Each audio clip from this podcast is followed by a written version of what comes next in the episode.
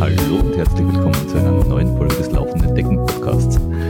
Wie ihr wisst, haben wir gerade den Frau Gust, das heißt, wir interviewen äh, spannende Persönlichkeiten äh, weiblichen Geschlechts und äh, versuchen euch diese näher zu bringen. Äh, ihr könnt das Ganze nicht nur hören, sondern natürlich auch sehen und uns verfolgen auf Instagram und TikTok und äh, Strava und Facebook und der Webseiten und auf der Donauinsel oder am Biesenberg. Ähm, und falls euch sonst irgendwie noch ein Kanal einfällt oder ihr uns auf einschlägigen Webseiten findet, in sonderbaren Posen, gebt uns bitte Bescheid, damit wir es auch wissen. Ähm, und wenn ihr das toll findet, was wir machen, dann äh, könnt ihr uns natürlich äh, liken und ihr könnt uns äh, bewerten und ihr könnt uns ähm, äh, Euros zustecken, weil das einfach, das kehrt sich einfach. Das macht man einfach, das ist super. Also für euch nicht, aber für uns hey, es ist Sommer, das Wetter ist geil. Äh, wir Sportler wollen einfach draußen sein, einfach Spaß haben, wir wollen einfach Energie haben, wir wollen nicht irgendwo äh, faul in der Ecke rumliegen, wir wollen, wir wollen einfach das Leben genießen, wir wollen das äh, ganze harte Training, das wir in den Winter reingesteckt haben, einfach genießen, Wettkämpfe haben und, und einfach äh, voll Energie sein. Und äh, wir vom Lauf Entdecken Podcast vertrauen da schon länger auf AG1 von Athletic Greens. Ähm, ich war letzte Woche erst in Urlaub und äh, da will man einfach draußen sein, da will man die Berge genießen, da will man damit mit der Familie Spaß haben. Und das sind vor allem die Travel Packs von AG1, von Athletic Greens, einfach super praktisch. In der Früh aufstehen, Wasser rausholen, Travel Bag aufreißen, ins Wasser rein, umrühren, trinken und es gibt mir genau den richtigen Vitaminkick, den ich brauche, um einfach den ganzen Tag draußen zu sein und äh, mit der Familie die Berge zu genießen. Und in AG1 sind 75, 75 wichtige Vitamine, Mineralstoffe, Botanicals, äh, lebende Kulturen und weitere Inhaltsstoffe, die aus echten Nahrungsmitteln hergestellt sind. Es ist echt leicht absorbierbar und die Pulverform von AG1 unterstützt äh, eine effiziente Aufnahme im Körper und äh, dem nächsten Abenteuer steht einfach nichts mehr im Weg. Und mit den Travel Packs, egal ob du bei einem Rennen bist, ob du mit der Familie auf Urlaub bist, äh, das ist immer dabei. Es gibt keine Ausrede, einfach äh, dir selbst was Gutes zu tun. Ähm, und AG1 unterstützt einfach deine tägliche Nährstoffversorgung kombiniert mit äh, einer gesunden Ernährung. AG1 ist einfach praktisch und einfach. Ein Messlöffel, 250 Milliliter Wasser, 75 Inhaltsstoffe, boom und äh, der Tag kann beginnen. Wenn auch du von den Vorteilen von AG1 äh, genießen willst, dann geh auf athleticgreens.com slash laufen entdecken und du bekommst bei einer AG1-Bestellung einen kostenlosen Jahresvorrat Vitamin D3 und K2 und eben fünf dieser wirklich, wirklich praktischen Turtlebags zu, zu jeder ersten Abo-Bestellung dazu. Neukunden erhalten außerdem eine Willkommensbox inklusive Aufbewahrungsdose und eine Shaker zur Monatspackung dazu. Und nun zurück zur Sendung. Ja, und dann wären wir auch schon durch mit dem Interview. Ah, mit dem Interview, mit dem Intro. Fast. Danke, Fol Folge zu Ende. okay, passt. Das war's. Ähm, wie ihr gehört habt, ist der andere auch da. Hi, Flo. Hallo. Hallo, ich bin der andere. Ja. Ähm, wenn ihr wissen wollt, warum er der andere ist, hört die AD-Folge an. Ähm, und die Johanna Hiemer ist bei uns. Grüß dich. Hallo, ihr zwei.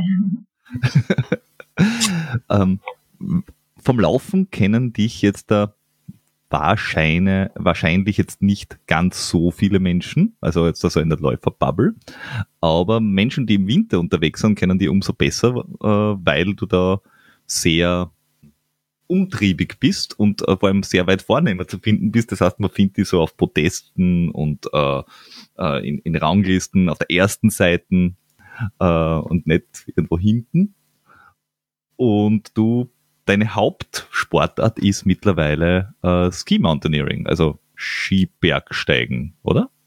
Ist ja, das die korrekte genau. Übersetzung? Ja.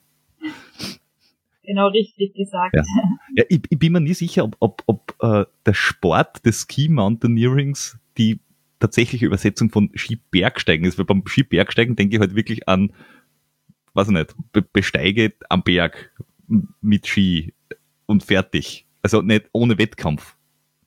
Ja, aber unsere Disziplin nennen wir jetzt professionell gesehen so Skibergsteigen. Mhm. Ähm, ja, also für mich ist das jetzt auch irgendwie der Ausdruck, der auch mit Rennen was zu tun hat und jetzt für mich ist Skitouren gehen, das ist eben genau das, was du beschrieben hast, aber es ist eine Definitionssache, aber okay, okay, ja. Deswegen ist jetzt für mich schon auch jetzt ein Wettkampfsport, den ich betreibe. Vor allem, weil mhm. wir ja auch Rennen haben, wo wir wirklich auch im Gelände unterwegs sind und da Spitzkern gehen, da Tragepassagen haben, die Fälle runter tun müssen, mit diesem dünnen Ski im Gelände gut runterkommen müssen. Also dürfen. Von dem her, ähm, ja, Definitionssache, aber für mich jetzt ist jetzt Skibergsteigen schon auch das, was ich wettkampfmäßig mache. Aber ist vielleicht auch so ein bisschen so wie beim Klettern, oder? Weil du kannst ja auch, also es, es gibt ja auch Kletterer, die quasi einfach nur den Berg raufgehen, äh, der Herausforderung wegen. Und dann gibt es Klettern auch als Sport, den du quasi, äh, wo du Wettkämpfe hast. Genau. Aber mhm. da zum Beispiel wüsste ich jetzt auch keine Definition von ähm, bestimmten ähm, Disziplinen. Ja, da kenne ich mich auch viel zu wenig aus, aber ich, ich dachte mir, das, das klingt irgendwie ähnlich wie, wie jetzt bei Skibergsteigen. Gibt so ich, und so. Ich weiß, dass es beim Klettern einen Vorstieg gibt und dass es diese, dieses, dieses Geschwindigkeitsklettern gibt, wo sie quasi im Endeffekt nur die Wand hochrennen. Bouldern äh, gibt's noch? In absurder Geschwindigkeit, genau, Bouldern gibt's noch und dann, ja, keine Ahnung. Ja. Wir outen uns hier als Kletterexperten. Na, natürlich. Aber du, aber äh, Ski Mountaineering ist ja nicht deine erste ähm, Sportart gewesen. Ja. Ich, ich, bin ja, ich bin ja sehr stolz darauf, äh, dass wir eine bekehrte Triathletin bei uns haben. wir, wir, sind nämlich bekannt dafür, uns besonders, mh, hm, wie soll ich sagen, kritisch über den Triathlonsport zu äußern, hum humoristisch vielleicht auch manchmal etwas über die Stränge schlagen. Deswegen sind wir immer froh, wenn Leute den Triathlon-Sport den Rücken kehren. Deswegen interessiert uns nicht besonders, äh, warum, warum, warum du dem Triathlon-Sport den Rücken gekehrt hast. Okay. Ähm, naja, also mein Papa war Triathlet und deshalb war so Triathlon für mich ähm, der Einstiegssport, wo ich zum Wettkampf gekommen bin, weil ja man das halt irgendwie mitkriegt als Kind und mich das immer ah, fasziniert hat. So wie die Erbsünde. Und ja, ich habe halt schwimmen lernen dürfen als Kind und ja, das Laufen macht man sowieso und Radlfahren bin ich auch schon immer von klein auf viel mit meinen Eltern, mit Packtaschen und Tandem und ja, so abenteuermäßig halt und dann war das für mich eigentlich als Jugendliche recht einfach, das zu verbinden und ähm, das als Wettkampf zu machen, weil ich auch einfach alle drei Sportarten gut beherrscht habe. Und dann bin ich halt im Kindertriathlon-Bereich mit 12, 13 Jahren unterwegs gewesen, bis ich. Ähm, und ja, hab das dann eigentlich für, für gut gefunden. Ähm, hab aber dann bin dann ins ähm, Sportgymnasium nach Saalfelden gekommen. Ähm, da haben sie aber gesagt so, ja, also wir machen da halt mehr Leichtathletik und mehr Turnen und so weiter und so fort. Und ich habe halt immer irgendwie dann am Abend meine Trainingszeiten rausgesucht, wo ich dann halt selber laufen gegangen bin. Und ich habe schon gemerkt, so irgendwie ist es jetzt nicht so das, das ich noch vorgestellt habe. Und ja, die Zeit zum Trainieren war irgendwie sehr wenig und ja, es war jetzt einfach nicht so das, was ich mir vorgestellt habe, vom Sportlichen her. Die Schule war so, die war der Wahnsinn. Und dann haben sie eben gefragt, ob ich, was ist denn? Also, ähm, du bist nach Saalfelden ins Sport, äh, Sporthauptschule gegangen? glaube ich, oder? Na, Gymnasium. Sportgymnasium. Sportgymnasium. Stufe Gymnasium bei uns in der Region in, in Enstal gegangen und bin dann ins Internat nach Saalfelden gewechselt. Ah, okay. Ich, ich, ich, war jetzt nämlich verwirrt, weil man gedacht habe, in Schladming, weil du kommst ja äh, aus Schladming, mhm. oder? Ja. ja. Ähm, gibt's ja die Skihauptschule. Genau, aber na, mit dem hat das nichts zu tun. Okay, also deswegen, ich, ich, habe das mitgekriegt, dass du nach Saalfelden gegangen bist und habe gedacht, okay, wenn man Startmin kommt und irgendwie viel Sport macht, dann wäre halt die Skihauptschule quasi das, das ja, naheliegendste gewesen. Ich ein Gymnasium gehen. Also mhm, ich mhm. wollte halt Matura machen und ja. war mir so wichtig, dass ich dann gescheiten schulischen Abschluss habe, sag ich mal. Und okay, das heißt, Umwege jetzt meine Matura machen. Ähm, Okay, und da war also immer schon auch der, der berufliche Werdegang mit äh, quasi im Fokus und nicht nur, ich will jetzt mal Sport machen und wenn ich dann 25 bin, überlege ich mir, weiß ich nicht. Ja, also das leer. halt irgendwie auch von daheim mitgekriegt, sagen wir so. Also meinen Eltern war das wichtig, dass ich eine schulische Ausbildung habe und die waren eigentlich am Anfang überhaupt gar nicht begeistert, dass ich da unbedingt eben in Teilfällen dann in Leistungszweig umsteigen will.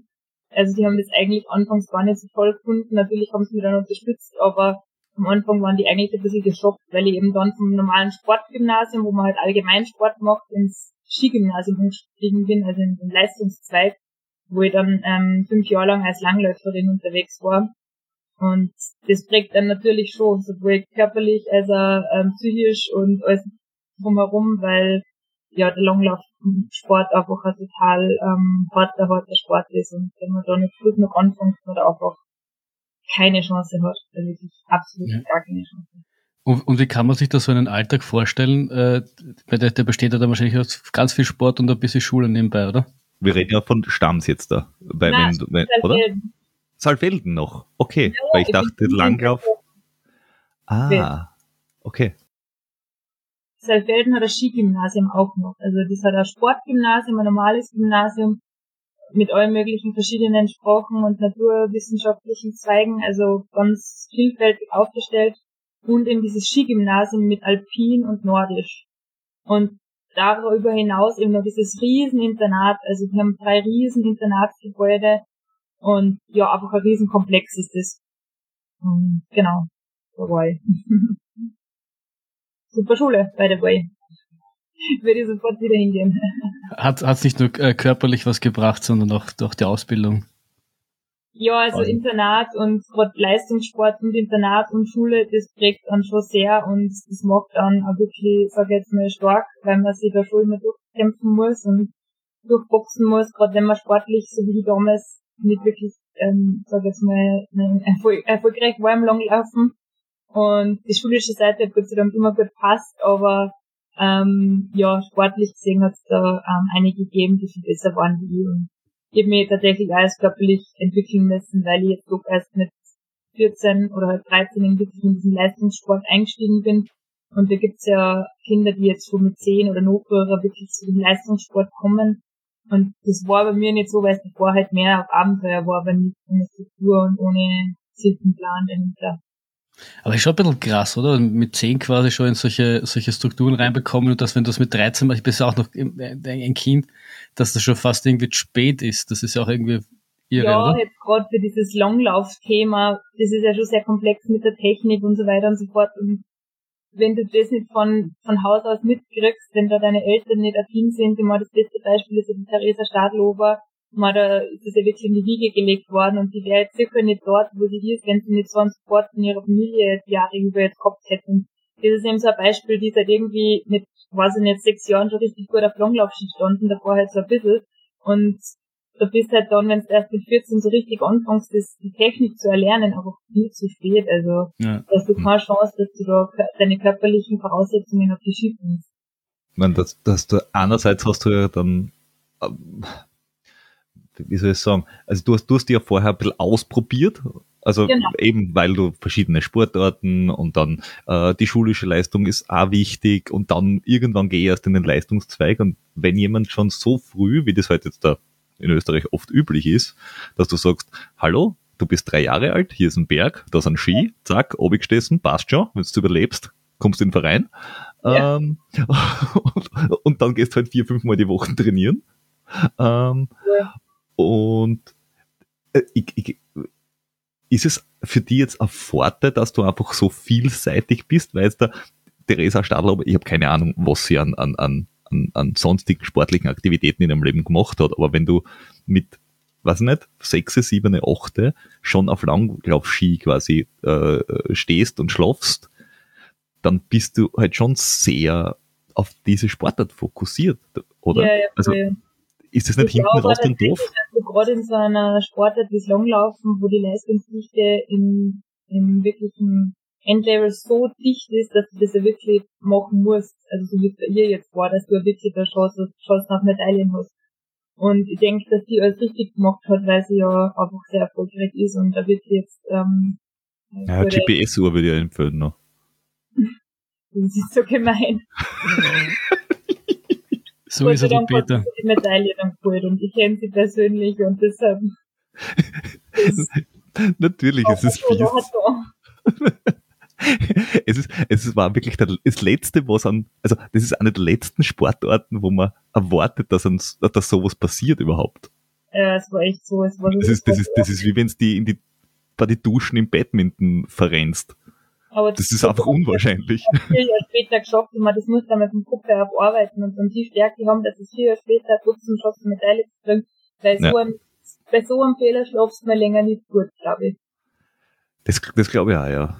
Mhm. Ähm, aber, aber und, und eine Frage habe ich noch zum Langlaufen und dir, weil du hast ganz am Anfang hast du gesagt, ähm, ihr habt jetzt da sehr schmale, wackelige Ski, weil die, weil die, die Ski Mountaineering Ski und die und normale, was ich nicht, Super G Ski oder, oder, oder Sprungski haben halt miteinander überhaupt nichts zu tun, sondern das sind ja diese, das sind ja relativ schmale, sehr leichte Skichen, würde ich jetzt einmal sagen. Genau. Und äh, also hilft dir dieses Langlaufen? Weil das sind ja auch so klitzekleine Brettelchen.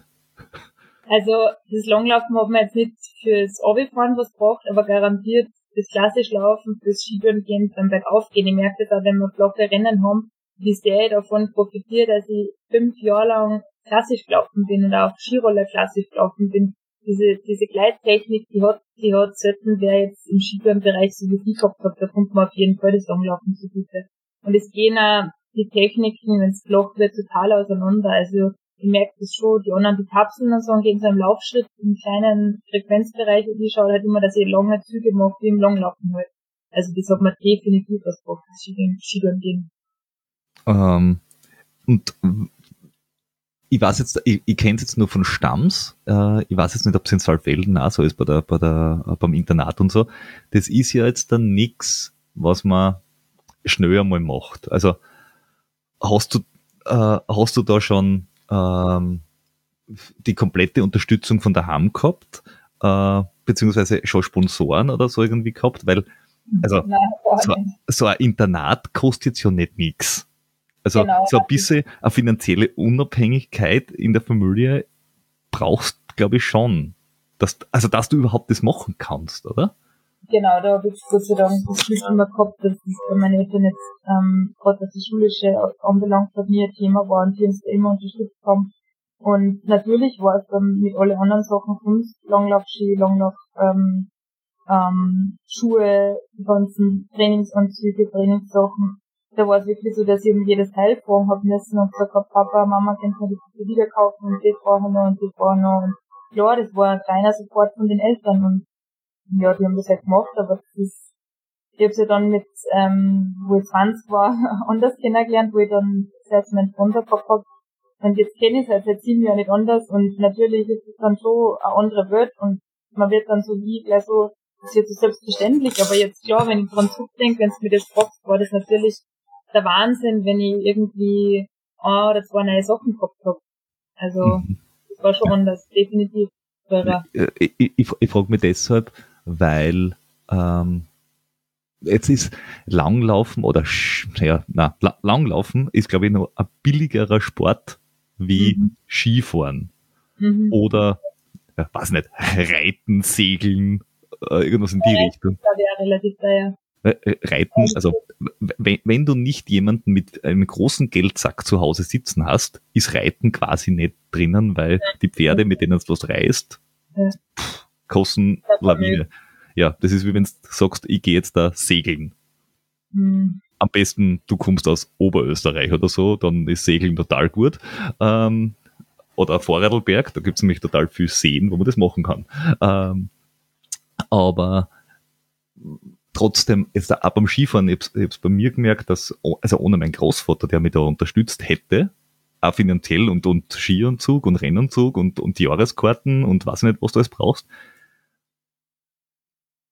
ich, ich finde gerade diese, diese Frühförderung jetzt dann nicht, nicht von den Eltern, sondern äh, von, von Vereinen, von, von der Gemeinde, von weiß ich nicht, äh, ähm, die wäre, glaube ich, ganz, ganz wichtig, weil de, das, das hast du in Österreich, glaube ich, bei ganz wenigen Sachen, dass jemand, der jetzt dann nicht von daheim ein gewisses Backing hat, ein finanzielles, überhaupt sich aufschwingen kann und sagt, ich will mich da ausprobieren, ich will da in das Thema einigen. Weil, womit denn auch? Weil so ein paar Langlaufski und ein Rennanzug und so, man wächst auch nicht am Baum.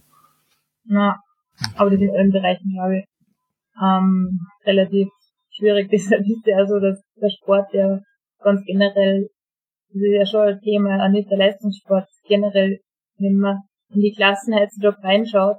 Also bei mir war es früher so, da hat es halt vielleicht ein, zwei die dickere geben, aber es wird halt schon mehr. Und wenn man da mal bewusst drauf schaut und dann so die Statistiken dazu anschaut, ist es einfach total erschreckend.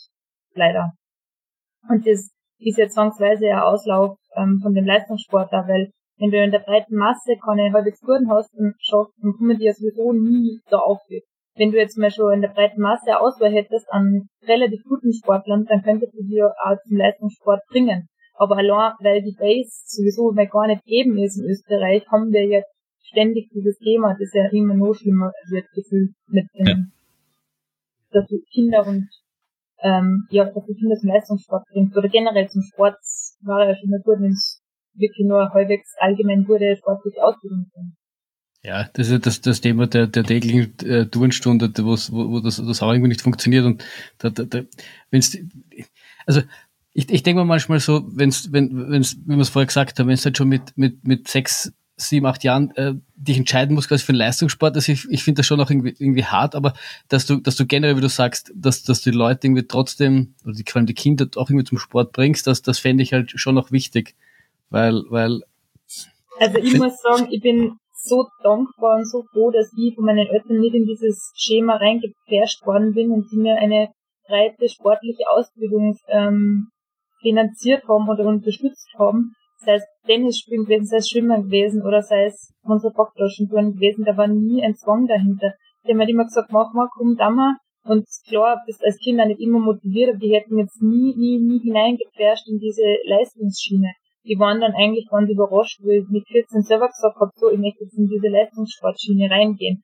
Die haben das eigentlich so gar nicht so optimal gefunden. Wo sie dann aber gesehen haben, wie das mich als Mensch geformt hat, diese Schiene und dieser Leistungssport. Und wenn ich da dazu denke, denk, wie, ja, so was mir das gemacht hat, dann bin ich einfach nur dankbar, dass das alles so gekommen ist damals. Ja.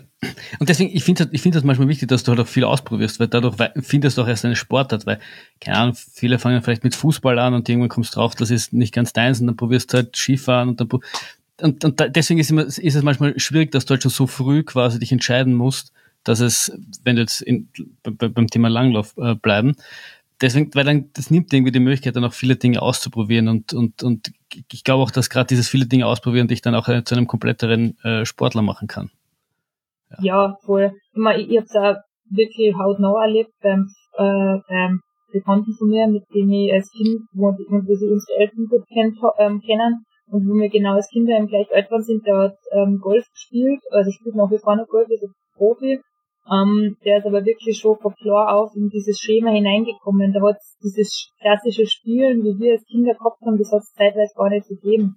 Und ja. deshalb war das dann schwierig, dass man da den Kontakt enger haltet, weil die einfach immer Training gehabt haben. Training, Training, Training, ja. Training. Ja. Und das war halt bei uns gar nicht so. Wir haben halt einmal mitgemacht, wenn es uns halt reinpasst hat. Und wenn die Eltern gesagt haben, ja, Schluss, dann kannst du mitmachen. Aber bei denen war das so Training, Training, Training. Und das war ohne Widerrede. Ja. Der eine Bub ist gut gegangen und der andere, der ist ausgebrochen mit 16 und hat dann überhaupt nichts mehr mit Golf. Ja. Also, der spielt schon noch Golf, aber nicht mehr mit dem Leistungssport. Ja. Ja, und ich meine, du, du hast ja selber Kinder und, und jeder, der Kinder hat, weiß, dass ja kleine Kinder, die, die bewegen sich auch einfach nur, weil sie Spaß haben. Die kannst nicht ruhig halten, die wollen raus, die wollen sich bewegen. Die machen das nicht jetzt, damit sie irgendwie später mal Leistungsding, sondern geht es einfach nur um den Spaß. Und ich glaube, ich finde es halt ganz besonders wichtig, diesen Spaß, wie auch immer man das dann beim, bei dem jeweiligen schafft, aber diesen Spaß, glaube ich, musst du dir so lange wie möglich halten und ja, so lange wie möglich nicht durch Zwang ersetzen. Wenn das irgendwann in den Leistungssport führt, ist gut. Wenn nicht, ist genauso gut. Ich muss auch sagen, also ich habe jetzt irgendwie da, also wie gesagt, bei mir war das nie so und ich weiß das auch und sonst wäre ich jetzt sicher nicht mit 28, äh, 27 mit zwei Kindern da jetzt in dieser Schiene geblieben. Ähm, das weiß ich halt für mich, dass das nicht so war, dass, ich, dass mich mein Papa oder meine Eltern dazu gezwungen haben, aber von außen haben die oft mal gemeint, dass da ein Zwang dahinter ist, aber ich habe dann immer so lachen müssen und mir gedacht, ganz ehrlich, da schaut es woanders ganz anders aus, wo die Kinder zum Leistungssport geführt werden sollen mit einem gewissen Zwang. Also bei uns war da nie ein Zwang. Ja. Le Leute reden immer das auf, das habe ich schon lange aufgehört, was zu geben, weil depperte Kommentare kriegst, egal was du machst, du kannst, kannst nie so machen, dass, dass das nicht irgendwie einer was deppertes sagt. Und wenn es nur der Peter ist, und mit dem mache ich einen Podcast, von daher. du, hat er wenigstens einen geordneten Rahmen, dass er mal zuhören muss und kann mich sonst auftragen. Wobei, ähm, weil du gesagt hast, du hast nie einen Zwang gehabt, du hast auch bis neulich äh, auch keinen Trainer gehabt, was ja auch eine sehr löbliche Grundeinstellung ist. Ja, aber auch nur aus dem Grund, weil ich es fünf Jahre lang in der Schule gehabt habe. Also von 14 bis 19 war ich voll in dem System drinnen, also mit Trainer und irgendwie Pro, wo ich dann gesagt habe, nach der Schule, so, ich habe jetzt überhaupt keine Lust mehr nach Trainingsplan zu trainieren. Das war so, ich will das machen, worauf ich Lust habe. Und, und das, das sehr erfolgreich. Ja, voll, aber ich merke jetzt schon, dass sich das jetzt schon geändert hat und dass ich natürlich viel effektiver trainiere und das ist für mich selber schon ein besseres Gefühl.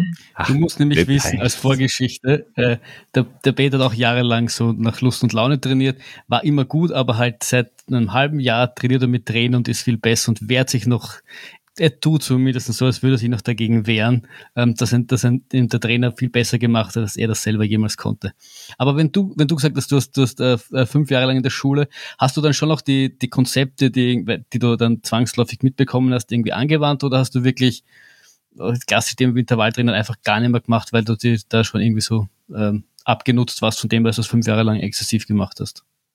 Hm, na, eigentlich habe ich es gerade was das Thema Intervalle anfrisst, also ich habe überhaupt oder wenig das habe ich halt mal so ein, zwei Wochen vor dem Wettkampf angefangen, aber habe das jetzt nie kontinuierlich das Jahr über gemacht und das hat sich halt jetzt total geändert und ich bin echt froh, dass ich da noch gut nur jetzt Kurven gekostet habe, weil es schon jetzt ein, ich fühle mich fast so als Training, als, als Touren-Junkie und als Kurs-Junkie, weil ich so genau nach meinen Werten trainieren will, so gut wie möglich.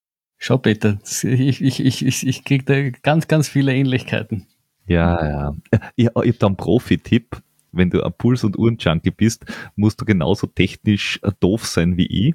Dann vergisst du einfach, wenn du Intervalltraining hast, dass die Uhr vorher auflotst. Dann hat sich das Thema sofort wieder erledigt. Kann ich berichten von vor zwei Stunden. Ähm, nein, das schaue ich tatsächlich immer, weil selbst wenn ich sehe, dass sie nicht aufhören ist und die gerade starten, wieder warten noch kurz fünf Minuten, weil ich zumindest 20 Prozent habe, dass ich mit meiner Uhr fahren kann. Schau, Peter, da kannst du, da kannst du ganz, ganz viel abschauen. Das ist dann äh, Beta-Training, Beta-Kurs Trainer 2.0. Ja, ich, ich brauche aber einen technischen Assistenten, das hilft nichts. Flo? Nein, danke. Aber, aber also wie, wie, wie kam es dazu jetzt? Hast du dann einfach realisiert, dass du, dass du äh, irgendwie ein, ein Plateau erreicht hast und irgendwie nicht weiterkommst? Oder wie, wie, wie kam es dann genau dazu, dass du jetzt festgestellt hast, jetzt, jetzt muss ein Trainer her? Also es ist letztes Jahr im Spätsommer bekannt worden, dass im Skibergsteigen die Sportart olympisch wird und dar daraufhin hat mir der Gedanke nicht mehr loslassen, dass ich irgendwie jetzt nochmal viel angreifen will und das für mich einmal so probieren will, weil ja doch durch die Kinder dann irgendwie schon mehr oder weniger als Leistungssportlerin zurückgetreten war, wobei ich sage, dass ich jetzt so wie es jetzt mache, das vorher eigentlich nie gemacht habe, auch was das Sponsorentechnische betrifft und dass ich wirklich sagen kann, der Sport ist jetzt mein Beruf. Also das habe ich vor die Kinder jetzt nie gesagt. Da habe ich immer gesagt, ja, das ist ein cooles Hobby, das intensiver betreibe, aber ich studiere in erster Linie und mache den Sport halt nebenbei. So. Und jetzt ist ja wirklich, dass ich sage, ich bin zwar Mama als, als Nummer eins, aber bin dann als zweite Ebene auch noch ähm, Sportlerin des Berufs. Ähm, da, da, da, da, ist ja noch eine Geschichte, die mich sehr äh, verwirrt. Du bist Leistungssportlerin gewesen und hast nebenbei studiert hast genau. das Studium fertig gemacht, mhm. machst jetzt aber nicht das, was du studiert hast, sondern ja. äh, arbeitest eigentlich was ganz anderes, bist jetzt wieder Leistungssportlerin, hast zwei Kinder gekriegt und bist genau. noch keine 30. Nein, genau, habe ich noch drei Jahre Zeit.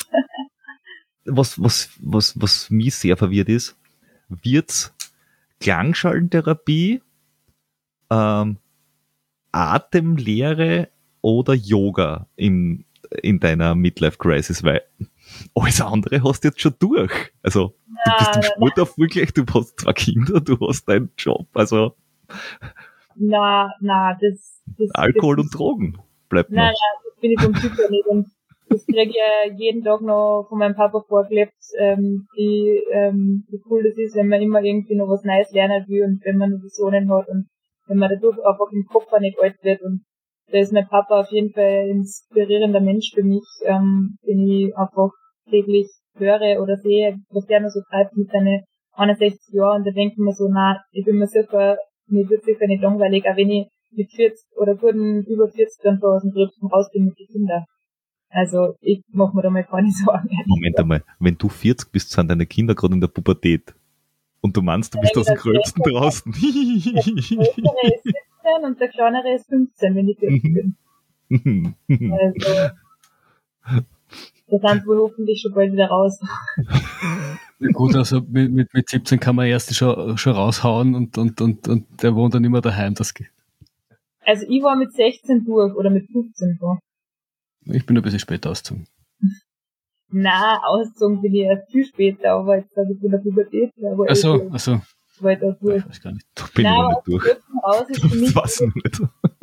die halt irgendwie dann 16, 17, 18 Ja, ja. sind und dann halt irgendwie nur noch mit ihren Freunden was machen wollen und vielleicht wollen auch mit mir oder mit meinem Mann und uns auf Urlaub fahren. Hm. Gut, ich, ich glaube spätestens ab, ab 12, 13 äh, bist das Eltern immer cool. Also von daher, da, da, da fängt schon, dass das, das ebbt dann so langsam aus. Genau. Da muss man, da, da muss man dann, wenn man in die Schule bringt, schon die, die Gassen vorher äh, Papa sagen, damit es vor den Freunden nicht irgendwie peinlich wird und so. Das, Genau. da kann man, da kann man dann schon gut daneben bei trainieren. Das glaube ich geht sich schon ganz gut aus. Ja, schau mal, was dann, was dann so ansteht. Wobei das, du trainierst ja auch jetzt äh, neben den Kindern, aber halt ganz, ganz früh, soweit ich das mitgekriegt habe, dass du quasi ein richtiger Early Bird bist im Moment. Voll. Also die meiste Zeit. Es gibt natürlich ja Wochen, wo es nicht so ist und gerade den ganzen Mai, wo wir auf Urlaub waren, habe ich mir nicht annähernd vorstellen können, um fünf aufzustehen. Da bin ich ich meistens mit den Kindern bis acht Uhr geschlafen, weil die halt echt viel später ins Bett gegangen sind als normal. Und das habe ich auch viel genossen. Also es ist wirklich das ganze Jahr über, aber schon, sag jetzt mal, 60 Prozent vom ganzen Jahr mir schon eher viel. Ja, ich, muss, Also- ich, ich glaube, es gibt doch keine andere Möglichkeit, oder? Wenn du Kinder hast. Die, die Früh ist das Einzige, was, was da irgendwie noch bleibt. Weil, also ich stelle das fest, seitdem ich den Kleinen habe, ich bin halt am Abend, auch, auch wenn ich jetzt nicht trainiere in der Früh, äh, dadurch, wenn er den ganzen Tag schon so aktiv ist, du, du, also ich habe dann nicht mehr die großartige Energie wie früher, dass ich am Abend noch äh, großartige Intervalle raushau. Ja, ich bin ja überhaupt kein Abendmensch. Also abends bin ich streichfähig. Wenn die Kinder schlafen gehen, gehe ich meistens auch schlafen. Das ist praktisch. Ich schlafe oft nicht mehr am Kleinen ein.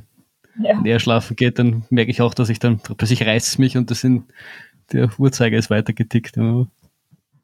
Ja. Es, so ist der Flo war manchmal einfach in die Verpflegungsstationen während dem Wettkampf. Richtig. Einfach mal, Setzt sie einfach mal hin, dann reißt sie, kommt drauf, oh je, es ist ein bisschen Zeit vergangen. Ja, du, ich, ich, ich laufe nicht ganz vorne mit, ich habe ein bisschen mehr Zeit, ich will ja was für mein Geld haben. Wenn ich da so schnell fertig bin, dann kriege ich nicht genug für mein Geld raus. Wenn ich länger brauche, habe ich mehr davon. Dann kann ich mehr essen, dann kann ich mehr, kriege ich mehr für mein Geld. Es ist alles nur das Finanzielle. Ja, ja. ähm, apropos das Finanzielle, schöne Überleitung. Ähm, und zwar, ähm, du hast ja auch eine sehr äh, starke Meinung zu, ich, ich nenne es jetzt einmal Equal Payment für Equal Leistung. Ja. was, was, ich, was wir jetzt da schon einige Male besprochen haben, weil ich es nicht verstehe. Also es gibt, es gibt natürlich ähm, Argumentationen, wo ich sage, okay, ähm, es macht keinen Sinn, dass die ersten drei jeder Couleur und, und, und, und, und Altersklasse und Geschlecht und weiß der Geier gleich viel Aufmerksamkeit und oder Geld kriegen. Völlig wurscht. Weil, wenn es jetzt da um Synchronschwimmen geht, gibt's halt in Österreich wahrscheinlich drei Männer, die das machen und irgendwie 4000 Frauen. Und ich kenne nicht viel männliche Röhnrad, Fahrer, Turner, Turner, Turner. Ähm, aber bei alle anderen Sportarten geht's mir halt echt nicht ein, warum das so ist. Wenn es eine Mindestanzahl an Athleten gibt. Weil, okay. Ähm, du bist eine Betroffene, weil der Flo und ich sind bei Preisgeldern nicht betroffen. Nie. Wir sind Ja. bei der Lotterie betroffen vielleicht oder so, aber sonst. Ähm, ich muss jetzt da mal ähm, das einhaken, weil Mhm. im Weltcup oder so ist das alles komplett gleich und auch bei den anderen meisten Rennen ist es Mhm. total gleich bei uns. Und deshalb war es eben so, dass ich mir diesmal im Tag hab, also ich bin war das gar nicht so bewusst, wo ich gestartet bin. Ich habe das eigentlich dann alles, die Summe hat es dann ausgemacht, was mir dann zu diesem Statement dazu ähm, warum ich das dann geschrieben habe. Ähm, es war erstens mal so, dass in dem Livestream die Damen kommentiert hat. Also es war ja wirklich so, dass ich mit der Italienerin ewig lang Gruppe an Gruppe mhm. unterwegs Das war jetzt nicht was unspannend war meiner Meinung nach und es ist trotzdem nur um die Männer gegangen. Dann war in der Berichterstattung eigentlich immer nur um den Männern die Rede.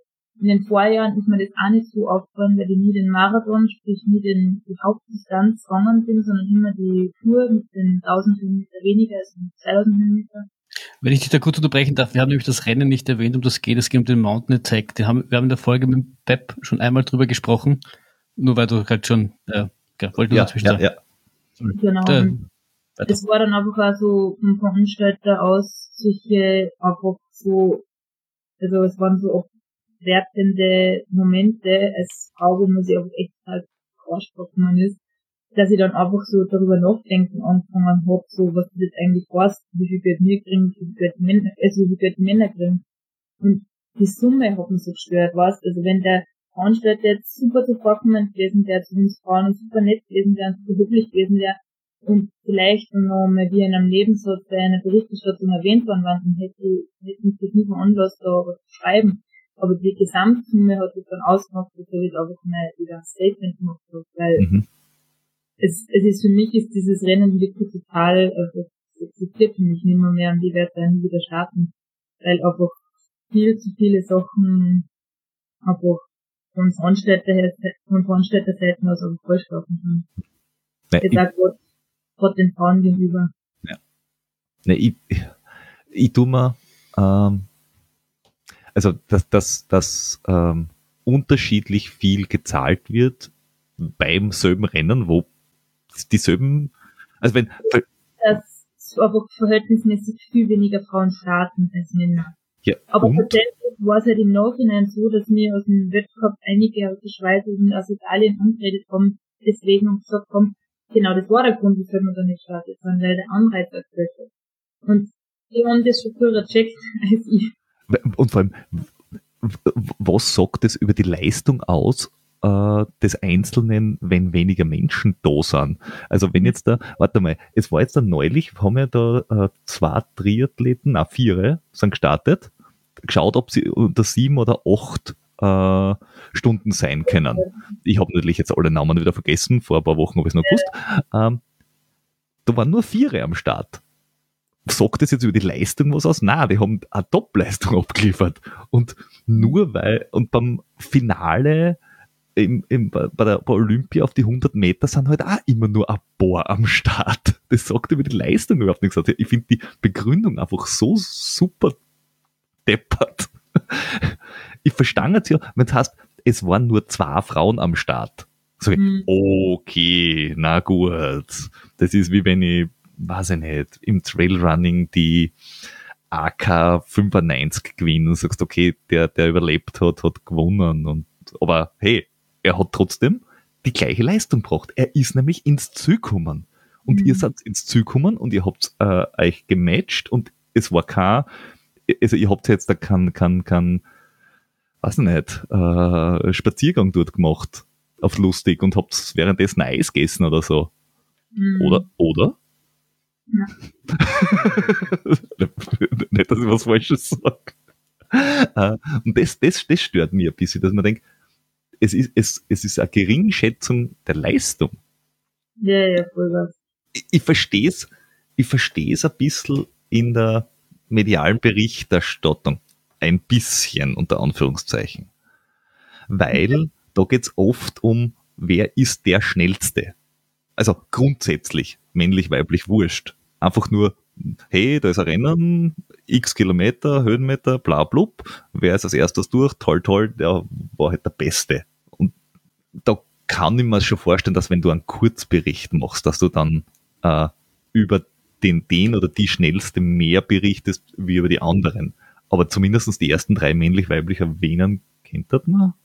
Ja, ich finde, du kannst erwähnen und, und auch im Livestream ist das anderes, wenn ich, wenn ich irgendwie, wenn ich irgendwie äh, da ein Livestream von einem Event habe und das Event zeigen will und dann äh, dadurch, dass ich die dadurch, dass ich die Frauen dann, dann nicht erwähne, einfach auch äh, ein Teil des Events einfach dadurch unerwähnt lasse, dann ist das per se einfach nicht richtig. Ob das jetzt dass es jetzt Frauen sind, ist nicht mein Fall, aber es ist einfach nur, du, du, du, du kriegst nicht das ganze Event mit, um das geht's einfach grundsätzlich. Und äh, ob jetzt viel oder wenig dabei sind, ich meine, beim, beim Preisgeld kann man darüber streiten, ob die Anzahl der Teilnehmer jetzt darüber aussagt, dass tendenziell mehr Qualität da ist, was auch immer. Finde ich trotzdem nicht richtig, aber das ist wahrscheinlich irgendwie so die, die Argumentation, warum, warum da die Anzahl herangenommen wird. Aber es ist einfach jeder, der, der da irgendwie teilnimmt und, und vorne mitläuft, hat irgendwie das Recht erwähnt zu werden, finde ich. Ja, cool. Wie, wie würdest du es fair finden? Also der, der Weltcup an sich ist, hat ja recht fixe Regeln. Also gewinnst, kriegst du N Euro, wirst weiter sowieso und geht's glaube ich nach World oder geht's nach Weltcup Punkten? Das weiß ich gar nicht. Wie, wie ist das bei euch? Naja, im Gesamtranking geht's nach Weltcup Punkten, aber sonst geht's natürlich, ähm, wer halt erste Seite, dritte, vierte, fünfte wird. Mhm. Ähm, aber, aber ist es pro, ähm, äh, das habe ich falsch formuliert, äh, ist es pro Rennen gleich oder ist es ja. unterschiedlich? Weil ich glaube, beim Skifahren ja, zum Beispiel, glaube ich. Vom Veranstalter ab, wie viel sie zahlen, aber hm. Männer und Weiblein sind immer gleich. Ach so, ja, okay, aber es ist so wie beim Skifahren quasi, das, was ich nicht, in, auf der Streif kriegen, die kriegst mehr Preisgeld wie bei irgendwas anderem, weil der Veranstalter halt einfach mehr auslobt, gesamt. Mhm. Okay. Mhm. Ist es, ist es beim Ski Mountaineering außerhalb vom World Cup jetzt da, also bei diesen, wie soll ich jetzt sagen, Volksläufen, wenn man so will, äh, ist es oft so oder ist es nur dieses eine spezielle Rennen jetzt gewesen? Ja, also die Mountain Attack sticht diesbezüglich so extrem heraus, insbesondere auch von der Abstufung her, wie viele Männer kriegen versus wie viele Frauen kriegen zum Beispiel bei einer Sella Ronda, haben die auch eine Mindestanzahl an Frauen ausgeschrieben, die am Start sein müssen, damit das volle Preisgeld ausgezahlt wird, aber das ist eine realistische Zahl. Also, mhm. das wird meistens erreicht. Und dann können die Frauen gleich viel Preisgeld auszahlen und sowas finde ich halt fair.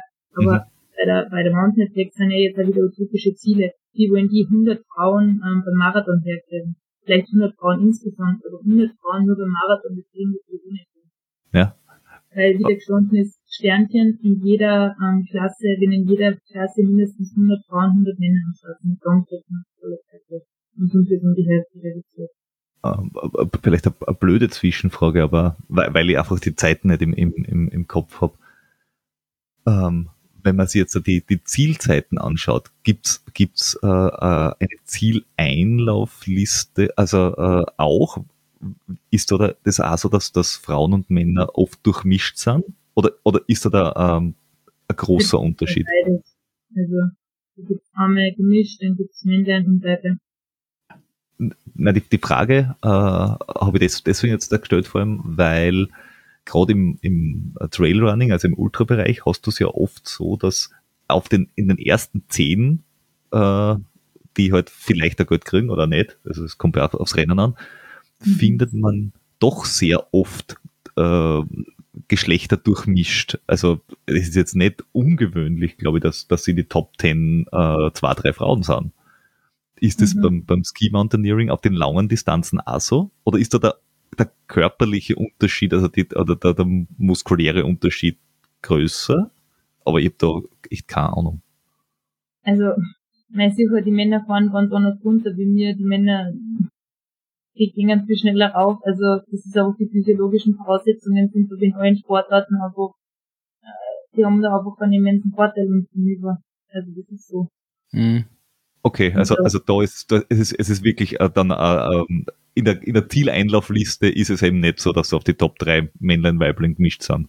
Ja, also im World Cup auf jeden Fall, wobei im World Cup die Männer meistens 100 Höhenmeter mehr gehen wie mir und die immer ein bisschen andere Strecken haben wie mir. Mhm. Ähm, aber jetzt in einem normalen Volkslauf, wie du es gesagt hast, wie bei einer Mountain Attack oder bei der Silla da wird es tatsächlich so sein wahrscheinlich. Ich glaube, wir waren zum Beispiel bei der Silla ich glaube 30. oder 20. 30. Team, sowas in die Richtung insgesamt. Mhm. Und wir waren aber noch vom ersten Frauenteam und das erste Frauenteam war knapp hinter uns. Also von dem her waren dann, war ich dann die erste Frau in dem Sinne, aber war dann halt was nicht zwischen Platz 20 und Platz 30.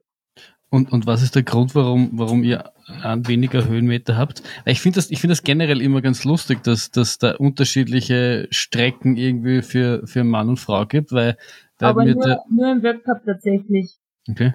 Da wollen sie es halt auch, da wollen, also da haben wir, da haben wir die U20-Klassen auch noch, ähm, haben wir auch noch. Und die gehen tatsächlich auch ein bisschen weniger allein wegen einem Alter. Und bei uns, keine Ahnung, weil es halt von der Renndauer her immer so um eineinhalb Stunden sein soll und die Männer halt die gleichen. Höhenmeter okay. schneller gehen würden. Okay. Okay.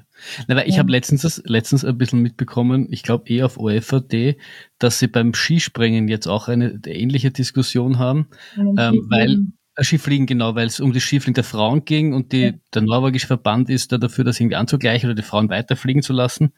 Und mhm. Toni Inauer, glaube ich, hat einen Kommentar verfasst, warum er, warum er das äh, nicht befürwortet.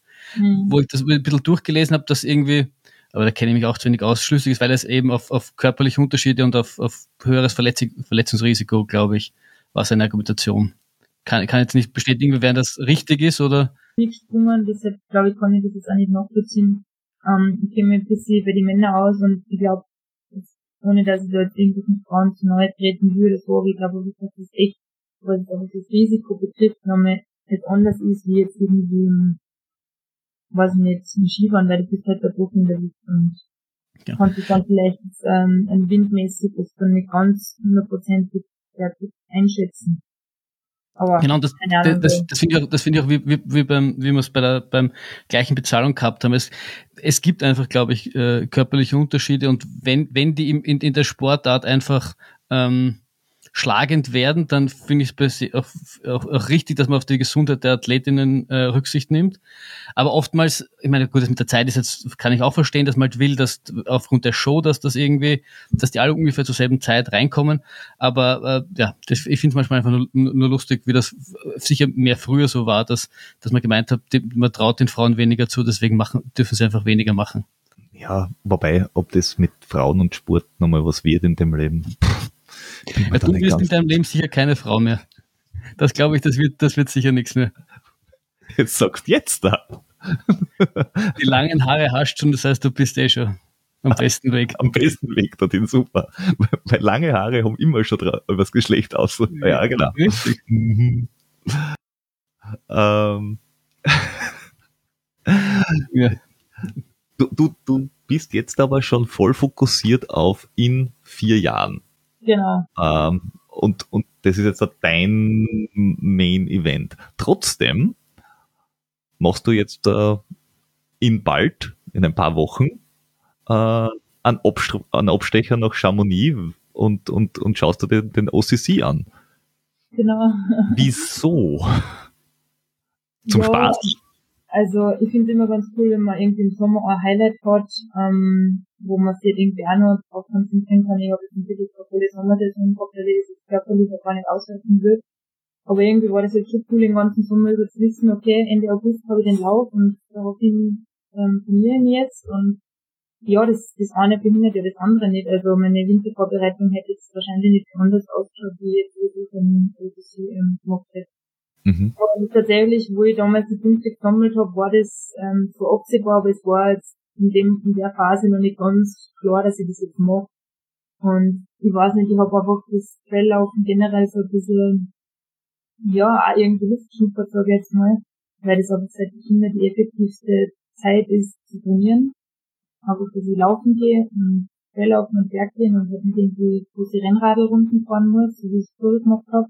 Mhm. Und von dem her natürlich man dann mal irgendwie da einen Wettkampf machen und ja, das passt nicht so ein. Aber ist, ist es für dich sowas wie ein B-Wettkampf, wo du sagst, ich gehe jetzt nicht volles Risiko oder all out oder, oder ist Wettkampf Wettkampf? Weil du machst ja, also wenn man sich deinen Lebenslauf anschaut, du machst ja eigentlich alles relativ äh, fokussiert. Also du machst dann weniger Larifari. Also der OCC ist jetzt sicher kein B-Wettkampf. Tatsächlich jetzt am Wochenende, wo ich im Fußball war, beim Fußballkampf, ähm, da war ich am Vortag noch vier Stunden unterwegs und habe mir halt gedacht, ja, werde erwischt sein und das nehme ich nicht so schlimm, aber natürlich habe ich die vier Stunden dann am Samstag gespürt und die haben mir dann auch bestimmt einen Sieg gekostet, also die Leute waren, aber das war jetzt für mich nicht schlimm oder so. Also ja. klar ärgert mich im ersten Moment und ich denke, ja, wahrscheinlich hätte ich schon gewinnen können, aber das ist jetzt, wie du eben gut gesagt hast, für mich eigentlich so Ewigkampf gewesen. Du, du warst ja relativ lang in Führung. Ja, äh. der Kopflaufen ähm, hat mich überholt. Und ich weiß nicht, ob ich an dem Tag so einen Tag gehabt, ich war eigentlich gern schon bergauf, wäre ich viel mehr davon gelaufen. Nur ich bin auf dem Pulswert gekommen, aber ich bin nicht darüber hinausgekommen und ich kenne meine Werte genau und weiß eigentlich, dass ich normal 10 Schläge höheren, einen 10 Schläge höheren Durchschnittspuls leicht haben kann bei drei Stunden und nicht, wie ich es jetzt gehabt habe, 10, mehr als 10 Schläge niedriger. Also da habe ich einfach gemerkt, ich komme nicht im Fort so richtig. Ja. Also alles war alles Floyd und ich bin ins Ziel gekommen und habe überhaupt nicht mitgefühlt. Und mir dachte, sehr gut, die zweite Runde könnte ich gleich nochmal laufen, also die gleiche Runde könnte ich nochmal laufen. Und habe danach mit nichts weh, dann das habe ich noch nie gehabt, dass ich noch am Trail auf und zugekommen bin und mir die nächsten Tage mit nichts weh habe. Das habe ich wirklich noch nie gehabt. Ja, das ist, wenn man beim Ultraslauf geht es einem eigentlich, also am nächsten Tag tut immer, immer, immer, immer tut irgendwas weh. Ja. Und am nächsten Tag, mir tun die nächsten zwei Wochen noch Sachen weh. Ja. ähm, aber das war, äh, ähm, das, du bist beim P30 gestartet. Ja. ja, ja, ich war mir jetzt nicht ganz sicher, aber P30. Ähm, und der OCC ist aber dann wirklich wieder äh, äh, auf schauen, mhm. was geht. Und drei, fünf, ein bisschen weiter dann vor. Ja. Mhm. Mit, mit wie viel, wie viel Höhenmeter hat der OCC? 3,5. 3,5. Ja. Der hat, der ist das letzte Stück quasi genau. vom, vom UTMB. Die zwei Berge. Ja, genau. Nur, dass er beim, bei La Flégère nicht ganz nach oben geht, sondern quasi unten, also ein bisschen weiter unten entlang. Aber trotzdem diesen, diesen Downhill noch hat. Die letzten sieben Kilometer oder sechs Kilometer sind ja auch Downhill langer. Oh. Ich wollte jetzt nicht spoilern. das ist Überwindung halt der Downhill. Also, zum Beispiel Wochenende haben wir einfach nicht überwinden können, dass ich da jetzt mitziehe. Und ich habe halt bei jedem Tag so gedacht, so, und jetzt tut es nicht mehr weh, so, und jetzt tut es nicht mehr weh. Und dann, ich kann auch ganz anders bergab laufen, man muss da auf den Kupfer befreien und ja. ich dass ich das dann in Frankreich kann, weil wenn ich im Kupfer befreit bin und noch wirklich Power habe, dann kann ich schon halt anders bergab laufen, wie ich Frankreich hat, hat sich das mit den Kindern geändert? Nein, ich ganz ehrlich, das Beckenbodenthema brauche ich jetzt nicht anfangen, aber ich habe da auf jeden Fall lang ähm, Probleme gehabt, gerade beim ersten Kind. Wir zwei wissen wenigstens mittlerweile, was der Beckenboden ist. so weit sind wir jetzt schon. Ja, super. Aber die Frage auch aufs, aufs, aufs, aufs Mentale, weil, weil du gesagt hast, wegen der Überwindung. Ähm, Nein, hat, das hat beim Laufen gar nicht, beim Skifahren gehen merkt es gut beim Bergabfahren. Da okay. ist eine Blockade da, dass ich mir so denke, darf man keinen weh und weil ich muss daheim im Alltag sein, ich muss das immer sein, so beim Laufen machst du das Laufen nicht? nicht so, weil, wenn es halt liegt, dann, ja, soll jetzt großartig passieren. Also, wenn du irgendwie ausgesetzt Stückel hast, aber da bin ich normal safe eigentlich. Okay. Ich tue, mir, ich tue mir regelmäßig weh, deswegen, äh, bei mir, bei mir hat das schon was getan, auch bei den ganz langen Sachen. Dann okay. so, so in, in, die, in die zweite Nacht reinzugehen, das ist mit, ja, aber was, da kann ich nicht mitreden, was jetzt die Nacht betrifft. Das ist ja, ja nochmal was anderes. Also da kann ich mir schon vorstellen, dass es dann Kopf her Sache wird, wo man einfach vorsichtig ist, wenn man es nicht geht. Aber es ist ja trotzdem von der, von der Überwindung her, ist es ja trotzdem, bei dir ist es vielleicht nicht die Länge, die die Überwindung ist, aber du, du bist ja dann darauf angewiesen, einen gewissen, mit einem gewissen Druck bergab zu laufen und genau. auch wenn es quasi nur aufhauen ist, aber wenn es dich gescheit aufhaut, da kannst, kannst du auch schon äh, zwei Haxen brechen und drei Arme, wenn es blöd aufkommst. Ja. ja, eh, ja. Na, aber tatsächlich ist bei mir immer das im Hinterkopf so, tu dir bitte nicht weh und deshalb, das bremst natürlich in gewisser Art und Weise. Ja, also da muss, da, da solltest dann beim OCC kein, äh, keine Sorge haben, weil ich glaube, der, der, der Beatstyle ist von, vom technischen her im Downhill, glaube ich, schwieriger. Der OCC ist zwar hinten raus ein langer Downhill, wo man mhm. nochmal, weiß ich nicht, 330er Schnitt laufen kann, wenn man, wenn ein Fahrt ist. Äh, aber äh, das ist mehr so Forststraßenmäßig. Ein Teil ist Forststraßen und ein Teil ist so, naja, ich würde jetzt da als, als Almenweg durch den Wald beschreiben. Also mhm. so Wurzel, also so ein Single-Trail-Wurzelteil. Mhm. Jetzt da wenig, weniger Starner oder so irgendwas, aber, aber jetzt aufpassen sollst schon ein bisschen. Aber es ist jetzt dann nicht so, dass du sagst, oh mein Gott, da sind ganz viele spitze Steine und wenn es einmal wegrutscht, dann, weiß ich nicht, dann knallst du wie bei diesem Tromsø-Ding äh, irgendwie äh, äh, eine Geröllhalde nach unten oder so. Also mhm. so nicht, Gott sei Dank. Ja, und ich glaube, der Beatstal und auch, auch der, der Gego sind halt bekannt dafür, der technische sein. Und wenn es die, die gut überstehst, dann brauchst du in Frankreich überhaupt keine Sorgen machen. Also generell die ganze UTMB-Strecke, du darfst sie nicht unterschätzen und sie hat schon ihre, ihre Tücken, aber sie ist, sie ist bei weitem nicht so technisch wie, wie das, was beim Gego und beim ja, Beatstal bin ich nicht mitgelaufen, aber was ich gehört habe, ist der ähnlich und da glaube ich, brauchst du das. Es gilt als sehr laufbar, wenn man die Kraft dazu hat. Ja. Mhm. Das heißt, einfach am Anfang schauen, in die Top 10 bleiben und am Schluss einfach Gas geben. Ja, Nein, ich will auf mich hören. Also ich lasse mich da glaube ich nicht stressen, weil ich denke, dass ich würde sechs laufen werde und sechs Stunden sind so langsam. Ja. Oh stimmt. ja. also wie, wie letzter Platt war da noch ein UTLW, das glaube ich so vor ein, zwei Wochen die Nachwirkungen spürt. Ja. Also da war es so körperlich tot, das war total. Aber das, das, das wirst du vielleicht auch nach dem OCC feststellen. Das erste Mal tut es immer am meisten weh. Ähm, und beim zweiten Mal ist es weitaus weniger schlimm. Also ich erinnere mich an meinen ersten 100 Kilometer Lauf. Ich hab, bin zwei Wochen lang gegangen wie ein 80-Jähriger. Ähm, mhm. Und beim zweiten Mal, der war eineinhalb Jahre später, war es nach eineinhalb bis zwei Tagen so, dass ich relativ normal gehen habe können. Und dazwischen bin ich nicht annähernd dieselbe Länge wieder gelaufen. Also das, das, das gibt sich relativ schnell wieder, wenn es das schon mal gemacht ja, hast. Es ist halt jetzt das war zehn Monate nach Geburt und das war für mich ein Wunder, dass es überhaupt so wieder gekommen ja. ist in der, in der, ähm, in der ähm, Geschwindigkeit da. Von dem her glaube ich, dass insofern da noch mehr jetzt dran hat, ein Jahr später. Auf jeden Fall. Und lustigerweise, es gibt, es gibt viele Berichte, gerade auch bei, bei Trailläuferinnen, die berichten, dass sie viel, viel stärker nach der Geburt äh, zurück, nach der Geburt eines Kindes zurückkommen und, und, und dann noch viel stärker sind. Also das spricht alles für dich, dass du wirklich, so wie der Peter sagst, Top 10 und dann am Schluss gib ihm. Nein, das ist schon ein bisschen hoher Druck jetzt. Ja. Mein, mein, mein Wunsch ist Top 20. Passt und wir haben es erfand.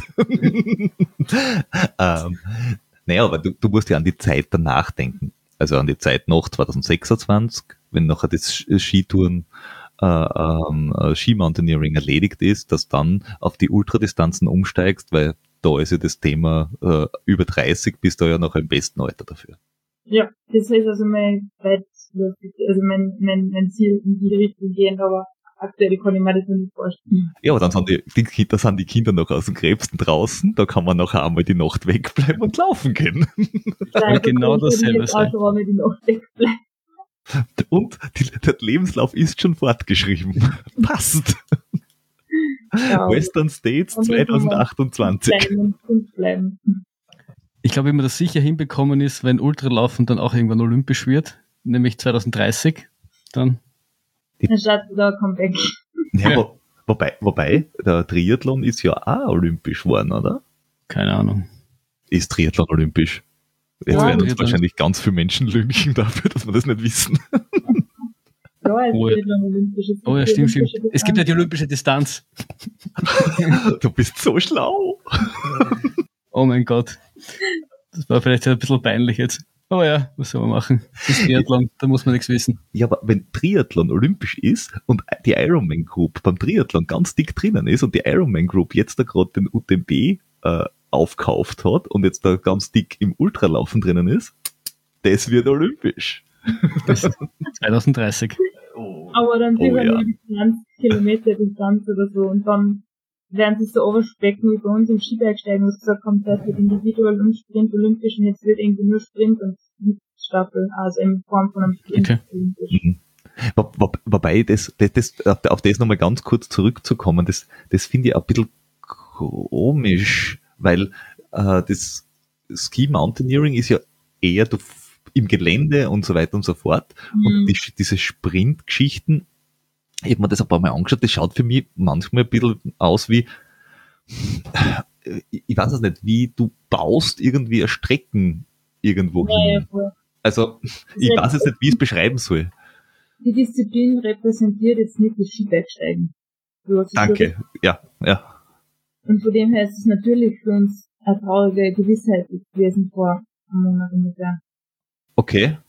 Ist das ähm, das andere jetzt da so, wie nennt man es, Kandidatenstatus dann fürs nächste Mal? Oder ich, ich habe hab keine Ahnung, wie Olympia funktioniert. Die machen sich erst mal 26 Olympisch und schauen sich die Skibergsteigen an. Es kann sein, dass wir 2030, äh, 2030 schon mal wieder gar nicht olympisch sind. Also. Ach so, ja, das, das, das ist ja bei anderen Sachen auch, dass du bist bei diesen World Games wieder unterwegs. Mhm. Oder gar nirgends. ja. ja. Naja, aber, aber dann steigst du um aufs Traillaufen, weil dann ist das olympisch 2030. Wirst schon sehen.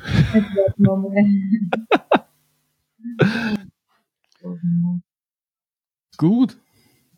Peter, du, du bist berüchtigt für deine Frageliste. Hast du alles abgestrichen? Ähm, ja, ich habe eigentlich so im, im, Großen und Ganzen äh, alles ab, äh, abgearbeitet, was ich da, da draufstehen gehabt habe. Ähm, hast du ja. noch irgendwas, äh, was du ähm, loswerden willst oder wo du sagst, äh, ganz, ganz wichtig, auch jetzt auf, an unsere weiblichen Zuhörerinnen, warum auch nicht, oder an die männlichen, das weiß ich nicht, mhm. Idioten sind. Oder an die Mountain Attack, wenn du noch einmal äh, den, den, den Rent loswerden ja, willst. natürlich. oder ans Mountain Attack, wenn du nochmal deinen Rent erneuern willst. Nein.